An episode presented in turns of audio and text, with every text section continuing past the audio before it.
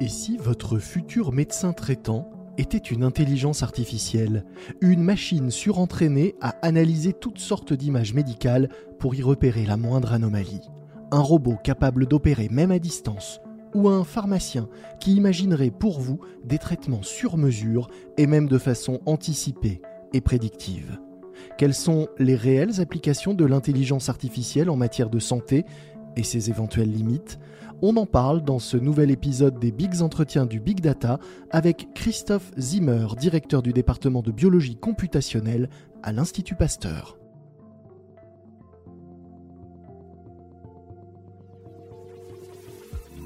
Les Bigs Entretiens du Big Data, un podcast capital.fr en partenariat avec Engie.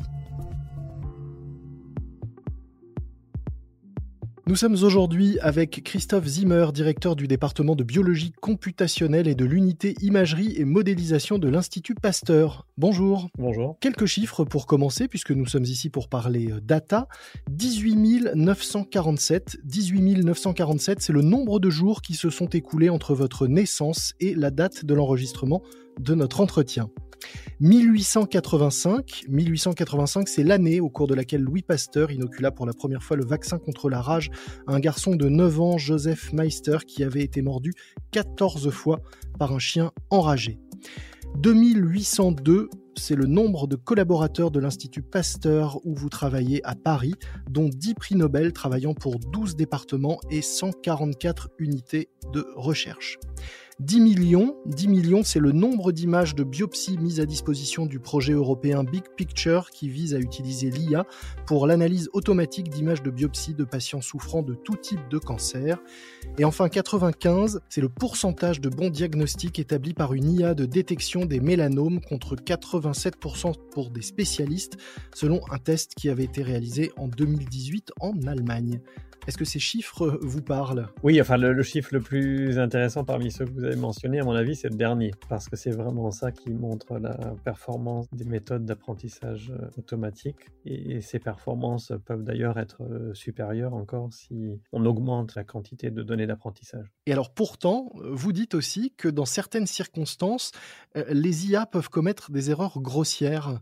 Lesquels et pourquoi? Ces IA peuvent parfois interpréter de façon incorrecte des images. Mmh Un exemple que j'ai en tête, c'est celui de l'image d'un enfant qui est en train de se brosser les dents et l'IA peut interpréter incorrectement la brosse à dents comme étant une batte de baseball, ce qui ne fait pas de, sens, mais effectivement, on peut comprendre que l'objet a une forme similaire et que donc euh, l'algorithme s'est appuyé sur des caractéristiques de forme, éventuellement de texture de l'objet, sans lien avec le contexte. Vous dites aussi que, au-delà de ça, quand on parle de d'imagerie médicale, euh, il peut y avoir des différences entre les machines, donc entre les images, et donc il y a une importance euh, à la fois capitale des sources, de l'entraînement euh, des machines et une nécessité de, de qualifier la donnée, de la sécuriser et d'être sûr qu'on traite bien le même type d'image avant de pouvoir les comparer et en tirer d'éventuelles conclusions.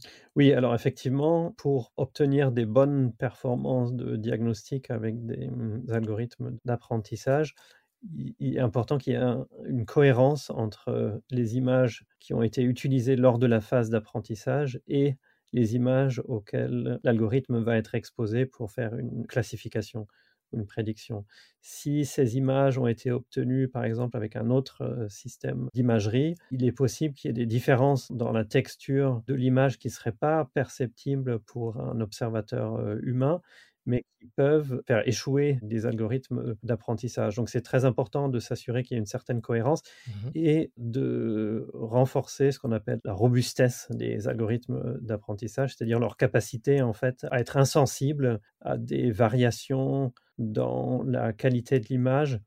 Et ça, c'est un, travail qui est très important. Cette fragilité de l'IA, elle n'est pas du tout irrémédiable mais il faut la garder en tête dans les applications, en particulier médicales de l'IA. Est-ce que c'est aussi pour cela que vous estimez qu'on ne laissera jamais totalement la main à, une IA et qu'au contraire, vous développez, vous, plutôt des systèmes qui vont avoir tendance, si j'ai bien compris, à attirer l'attention d'un spécialiste ou d'un médecin sur une zone à étudier où potentiellement on aurait détecté un problème plutôt qu'à affirmer qu'il y a un problème Honnêtement, je ne sais pas si à terme, on ne pourra pas se reposer entièrement sur les décisions ou les résultats de l'IA. Mmh S'il s'avère que la performance de l'IA est telle que l'intervention d'un expert humain a tendance à dégrader le résultat plutôt qu'à l'améliorer, peut-être qu'à un moment donné, on va quand même basculer vers un système dans lequel on se reposera presque exclusivement sur l'analyse par intelligence artificielle. Mais je pense qu'on n'en est pas là. Et effectivement, actuellement, une approche qui me paraît plus raisonnable que de se fier aveuglément à l'IA, mmh c'est d'utiliser l'IA pour attirer l'attention des experts sur, par exemple, des, zones de l'image qui pourraient révéler des euh, lésions difficiles à voir dans des images de scanner de, poumons, par exemple, qui seraient difficiles à, repérer à l'œil nu. Il faut bien voir que les images, en fait, sont des images énormes. On parle de, oui, de 100 000 fois 100 000 pixels, hein, donc c'est gigantesque. Et les expériments n'ont simplement pas le temps d'examiner ces mmh, images dans leur plus grand détail. Mmh Alors que effectivement, des algorithmes peuvent faire ça en un clin d'œil et révéler donc des, régions particulièrement intéressantes. Et donc ensuite, les médecins peuvent consacrer leur temps très limité à des régions de l'image qui sont potentiellement les plus intéressantes et les plus déterminantes pour le diagnostic. Ce mécanisme de gain de temps et, d'analyse rapide d'une grande quantité d'informations, on l'a donc là dans les images, mais on le retrouve dans d'autres domaines de la santé. C'est notamment le cas, par exemple, pour les médicaments. Vous dites, vous, que l'IA est capable ou sera capable de découvrir de nouveaux antibiotiques, notamment en en testant simplement beaucoup plus que n'importe qui ne pourrait le faire. Oui, en tout cas, c'est un espoir.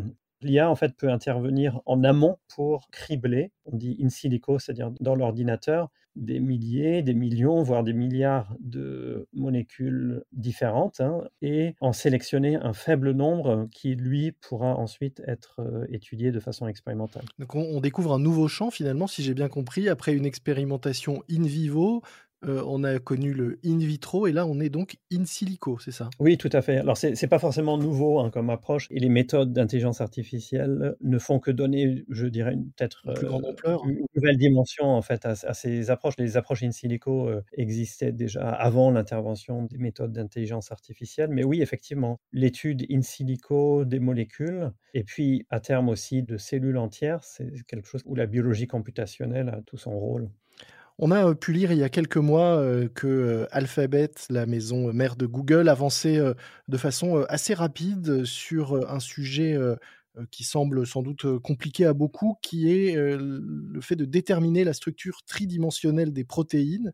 Est-ce que vous pouvez nous expliquer en quoi ça consiste et pourquoi est-ce que c'est une avancée, ce travail de recherche in silico sur cette structure tridimensionnelle des protéines? Ce qui a pendant très longtemps été un défi pour ce qu'on appelle la biologie structurale, c'est d'arriver à partir de la séquence des gènes correspondant aux protéines, donc une séquence à une dimension, mmh de prédire la forme tridimensionnelle que va prendre cette protéine une fois qu'elle aura été synthétisée par les ribosomes dans les cellules et qu'elle se sera repliée. Mmh le projet qui consiste à prédire cette structure in silico plutôt que grâce à des techniques expérimentales, pendant longtemps, il n'a obtenu que des, résultats, euh, disons, médiocres par rapport aux techniques expérimentales. Mais il y a quelques mois, euh, DeepMind, entreprise basée à Londres, qui fait effectivement partie d'Alphabet, a donc annoncé des résultats. Mais donc, si c'est effectivement confirmé, on peut quand même dire que cette technique aura probablement un impact euh, très important parce que si on peut prédire les formes des protéines à partir de leur séquence, on peut prédire par exemple quel va être l'effet d'une mutation, mettons par exemple du SARS-CoV-2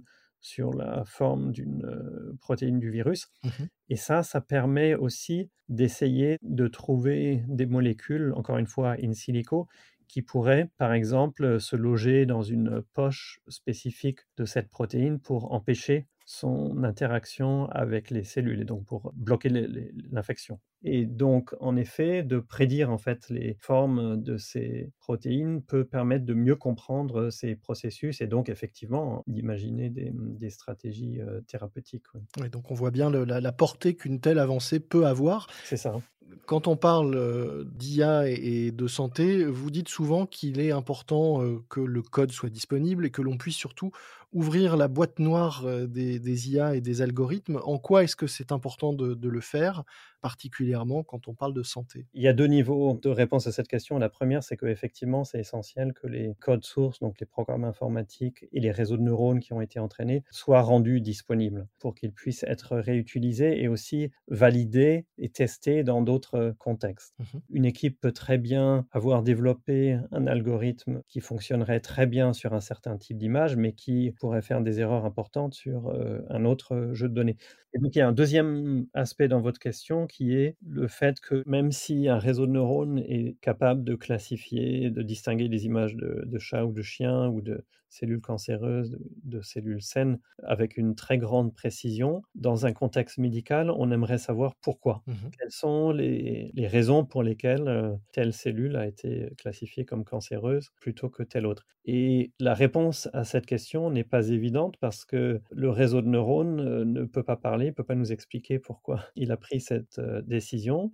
Et un réseau de neurones entraîné, son fonctionnement peut être décrit par quelque chose comme peut-être 10 ou 100 millions de, paramètres. Donc, si vous me demandez comment fonctionne mon réseau de neurones, quelles sont les règles qu'il a utilisées, bien, je peux vous envoyer un, fichier Excel avec 100 millions de nombres différents et vous ne serez pas beaucoup plus avancé. Mmh et donc, effectivement, un problème important, c'est d'essayer d'ouvrir cette boîte noire et de rendre compréhensible à un être humain les règles qui sont utilisées de façon implicite, on peut dire, par l'algorithme. On va faire passer un scanner à notre ordinateur alors. Oui, on peut voir ça un peu comme ça. Est-ce que vous pouvez nous dire peut-être en quelques mots quelles sont les principales avancées que l'on doit déjà, selon vous, à l'IA au niveau de la santé et celles que l'on peut espérer à court ou moyen terme Cette avancée dans la prédiction tridimensionnelle des structures de protéines est sans doute une des avancées les plus importantes, si ce n'est l'avancée la plus importante. Mmh Ensuite, je pense que c'est assez clair que toutes les techniques d'imagerie, en fait, euh, à quelque échelle que ce soit, vont, si elles ne le font pas déjà, nécessiter une analyse par euh, intelligence artificielle si on veut obtenir un diagnostic vraiment de pointe et de qualité. Un médecin peut être formé sur peut-être quelques milliers d'images lors de sa formation. Un algorithme d'intelligence artificielle peut être entraîné sur des millions, voire des dizaines ou centaines de millions d'images. Mmh Ensuite, pour l'avenir, je pense qu'il y a un, enjeu énorme par rapport à ce qu'on appelle la médecine personnalisée ou la, médecine de précision. Qui est la même chose que la médecine prédictive? C'est lié, c'est pas tout à fait la même chose, mais effectivement, l'idée, c'est d'utiliser les informations dont on peut disposer sur un patient individuel, donc à la fois les, les informations cliniques, donc ça peut effectivement être de l'imagerie médicale, mais aussi les informations sur son génome et les éventuelles mutations qui pourraient prédisposer à différents types de maladies et utiliser toute cette masse de données pour essayer de prédire les risques que certains patients développent, certains types de, maladies, et de les prédire à un stade précoce, avant réellement l'apparition de la maladie. Donc de pouvoir prédire que tel patient euh, risque de développer telle forme de, de, cancer et essayer, si possible, de prédire quel serait le traitement le plus euh, adapté.